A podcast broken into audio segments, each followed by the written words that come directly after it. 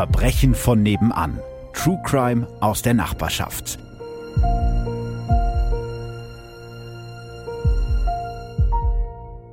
Hallo und herzlich willkommen zu Verbrechen von nebenan. Überraschung. Nein, ihr habt euch nicht im Tag vertan. Heute bekommt ihr von mir ganz ohne Ankündigung so eine kleine Mini, Mini, Mini-Folge, sozusagen ein True Crime Snack. Ihr habt ja wahrscheinlich schon mitbekommen, dass am 18. Oktober 2023 mein zweites Buch Jack the Ripper, ein Fall für Verbrechen von nebenan erscheint, an dem ich ja mehr als zwei Jahre gearbeitet habe. Und weil ich dazu so viele Nachrichten mit Fragen bekommen habe, also zu dem Buch und der ganzen Geschichte und wie das alles funktioniert, habe ich mir gedacht, ich mache eine kleine Extra-Folge dazu, in der ich eure Fragen beantworte und vielleicht auch am Ende so ein bisschen aus dem ersten Kapitel lese, damit ihr wisst, um was es geht. Also, let's go. Ich glaube, das sagt man so, oder?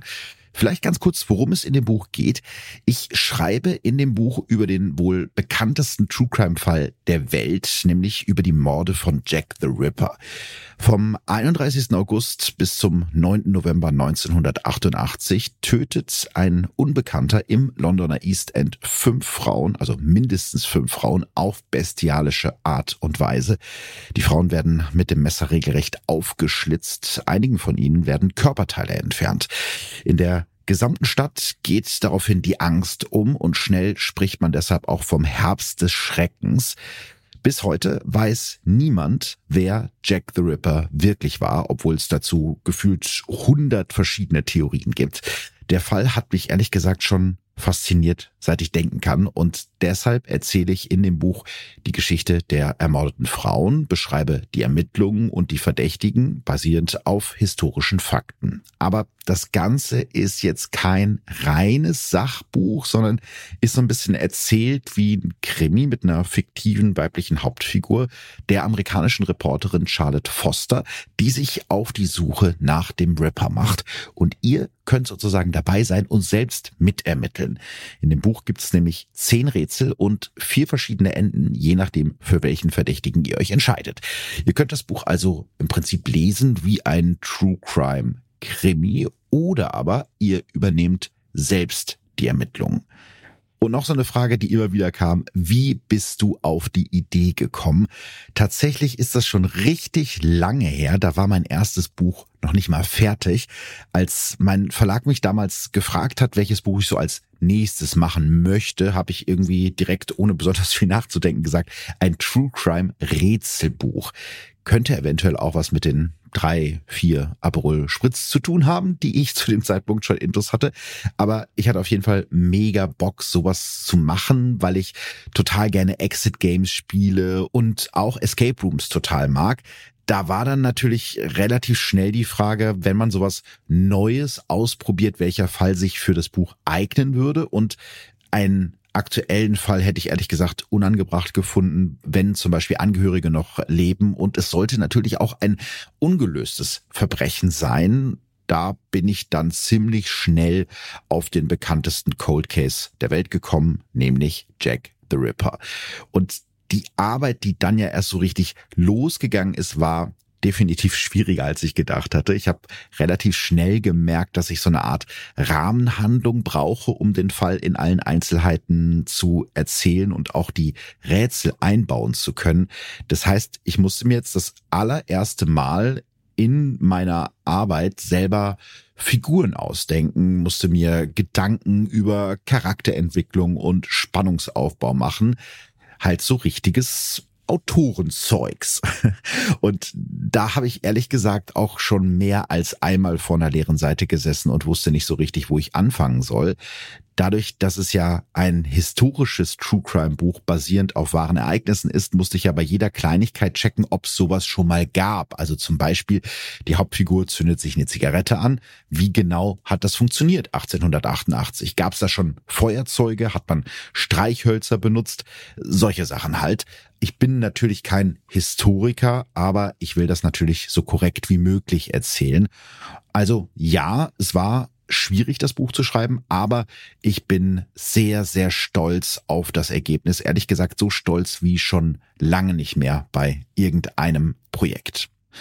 Ich habe ja gerade schon die Rätsel angesprochen und auch dazu kamen ganz viele Fragen von euch, also wie das genau funktioniert.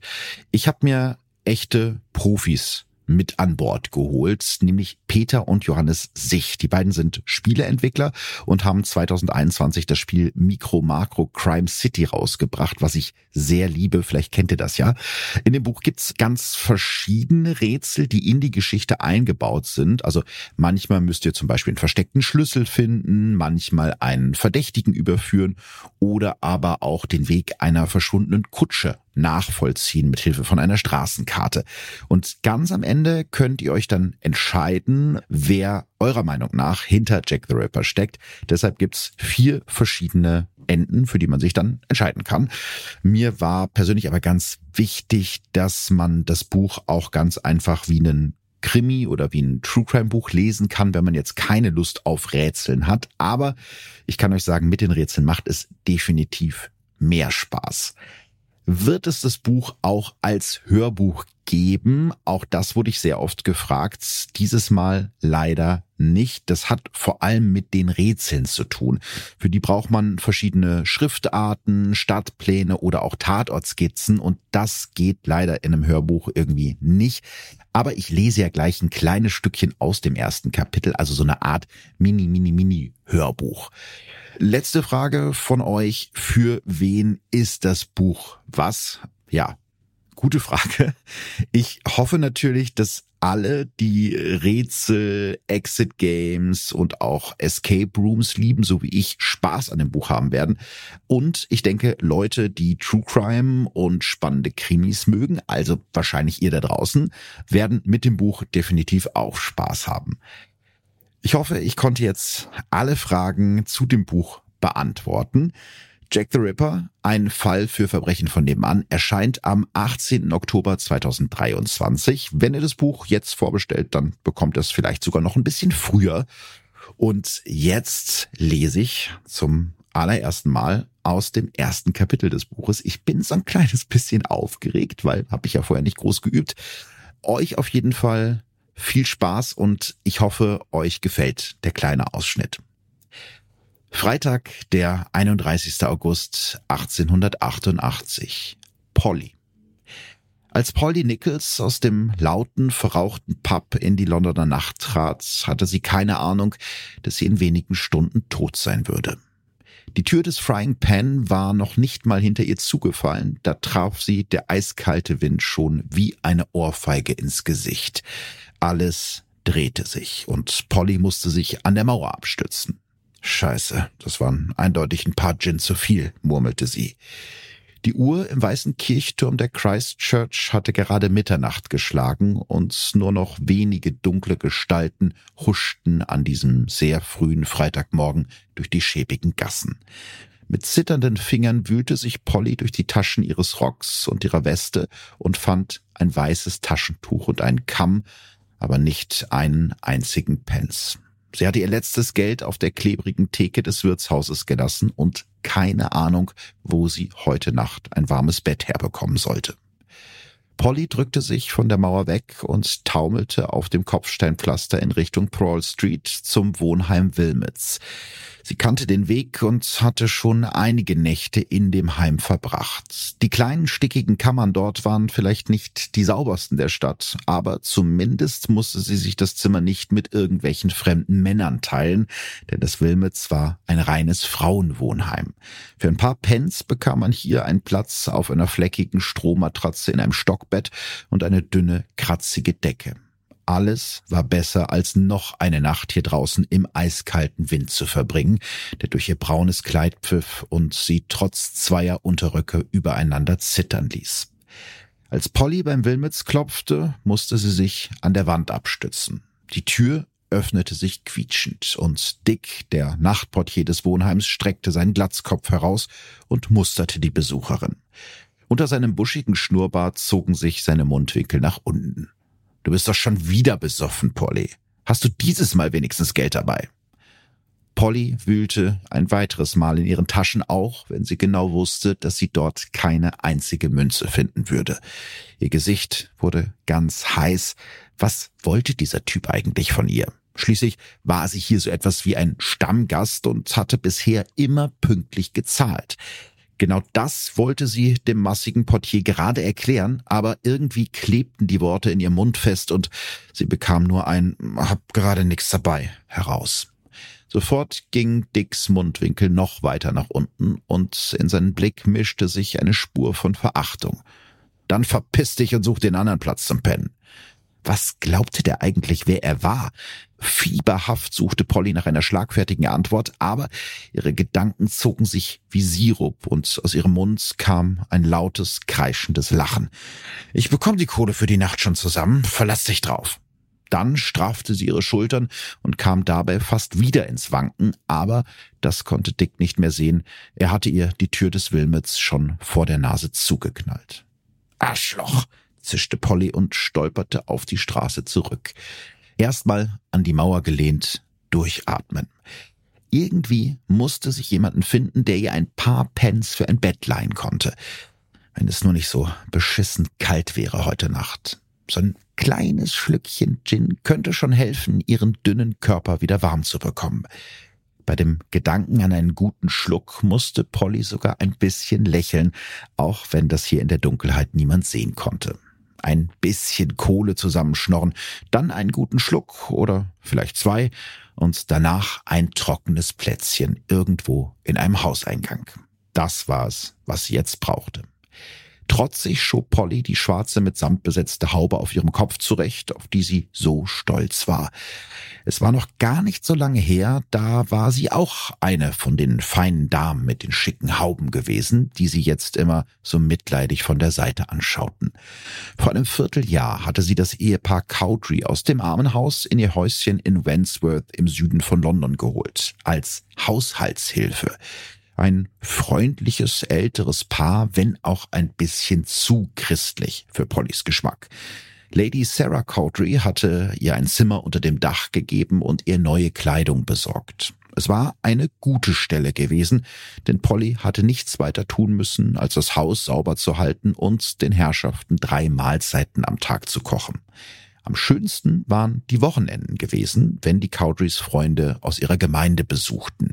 Dann hatte Polly das hübsche kleine Haus ganz für sich gehabt und es sich auf einer Decke im gepflegten Garten der Cowdreys bequem gemacht, als wäre sie selbst eine feine Dame. Aber die Abende, die waren schlimm gewesen.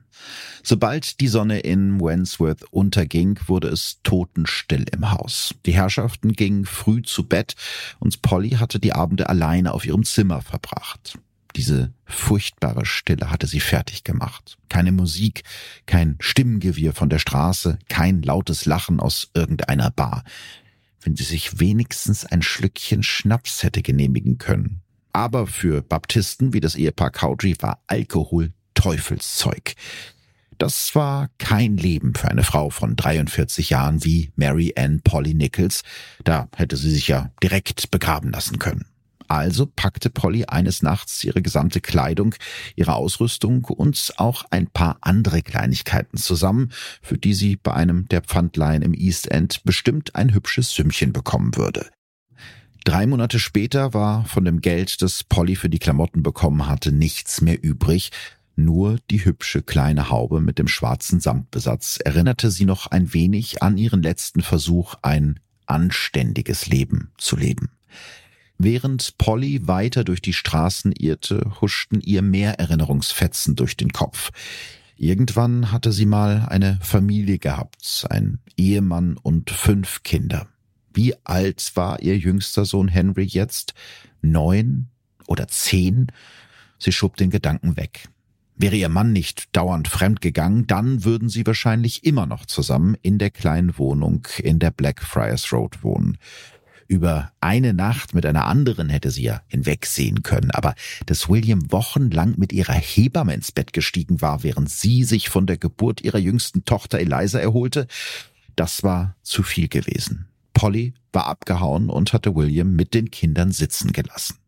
Seit acht Jahren schlug sie sich jetzt schon allein durch auf den Straßen hier im East End. Und irgendwie hatte sie es noch immer geschafft, das Geld für ein Zimmer zusammenzubekommen.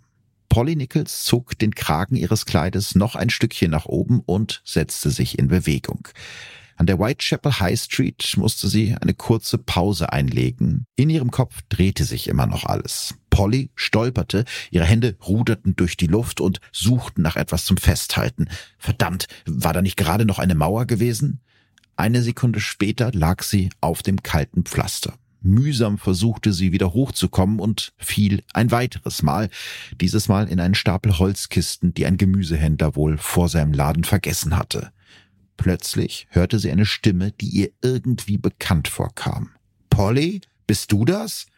Und dann stand da auch schon Emily vor ihr und schaute sie mit gerunzelter Stirn an. Polly und Emily hatten sich im Wilmots schon ein paar Mal ein Doppelbett geteilt, um Geld zu sparen. Eine nette junge Frau, aber für Pollys Geschmack eindeutig zu neugierig. Was machst du denn ganz allein hier draußen? war direkt ihre erste Frage. Dabei wollte Polly doch nur ihre Ruhe und einen guten Schluck Gin. Aber Emily plapperte einfach weiter. Komm, ich helfe dir und dann gehen wir zusammen ins Wilmets. Du kannst ja nicht hier auf der Straße pennen. Keine Kohle, murmelte Polly. Kannst du mir nicht was leihen? Emily schüttelte den Kopf. Hab gerade selber nicht genug für mein eigenes Bett. Tut mir leid, Polly. Dann lass mich in Ruhe fuhr Polly sie an und es klang härter, als sie es eigentlich gemeint hatte. Nach kurzem Zögern drehte Emily sich kopfschüttelnd um und ließ Polly alleine. Eine Stunde später wankte Polly durch eine heruntergekommene enge Straße, rechts von ihr leerstehende Lagerhäuser, links flache zweistöckige Mietbaracken aus Backstein. Mit den Händen tastete sie nach einem Mauervorsprung oder einem Hauseingang, nach irgendeinem Platz, an dem der Wind nicht ganz so eisig pfiff. Das Klackern der metallverstärkten Absätze ihrer Stiefel auf dem Kopfsteinpflaster war das einzige Geräusch in der dunklen Gasse. Ihre Finger ertasteten ein Tor, das ein bisschen versetzt vom Gehweg lag. Endlich. Sie rüttelte an dem Holzgriff, aber das Tor war fest verschlossen. Polly brauchte eine Pause. Nur ganz kurz. Sie lief schließlich schon die halbe Nacht durch die Stadt. Kaum hatte sie sich an das Tor gelehnt und auf den Boden rutschen lassen, fielen ihr auch schon die Augen zu. Polly Nichols erwachte, als sich eine eiskalte Hand um ihren Hals legte. Sie riss die Augen auf und sah ein Gesicht, eigentlich mehr ein Schatten unter einem breitkrempigen Hut. Sie wollte schreien, doch die andere Hand der dunklen Gestalt drückte ihr den Mund und die Nase zu. Das Adrenalin fegte die Müdigkeit aus ihrem Blut und ihre Gedanken wurden ganz klar. Luft. Sie brauchte unbedingt Luft. Aber die beiden Hände umklammerten ihre Kehle und ihr Gesicht wie ein Schraubstock. Alles drehte sich und dieses Mal war nicht der Alkohol schuld. Vor Pollys Augen begannen kleine Lichter zu tanzen, dann wurde alles schwarz dass die Klinge durch die Haut an ihrem Hals schnitt, ihre Luft- und Speiseröhre zerfetzte und bis auf die Knochen drang, bemerkte sie nicht mehr. Als ihr zierlicher Körper zurück auf das kalte Pflaster fiel, war Polly Nichols bereits tot. Und damit sind wir auch schon mittendrin im Buch. Das war ein ganz kleiner Teil des ersten Kapitels. Wie es weitergeht, das lest ihr dann in Jack the Ripper, ein Fall für Verbrechen von nebenan. Wie gesagt, das Buch könnt ihr vorbestellen, ab jetzt beim Buchhändler eures Vertrauens. Ich bin mega gespannt, wie euch das Ganze gefällt und ich freue mich natürlich auf euer Feedback bei Instagram oder auch bei Facebook. Tschüss. Verbrechen von nebenan True Crime aus der Nachbarschaft. Mehr Infos und Fotos zu unseren Fällen findet ihr auf unserer Facebook- und unserer Instagram-Seite.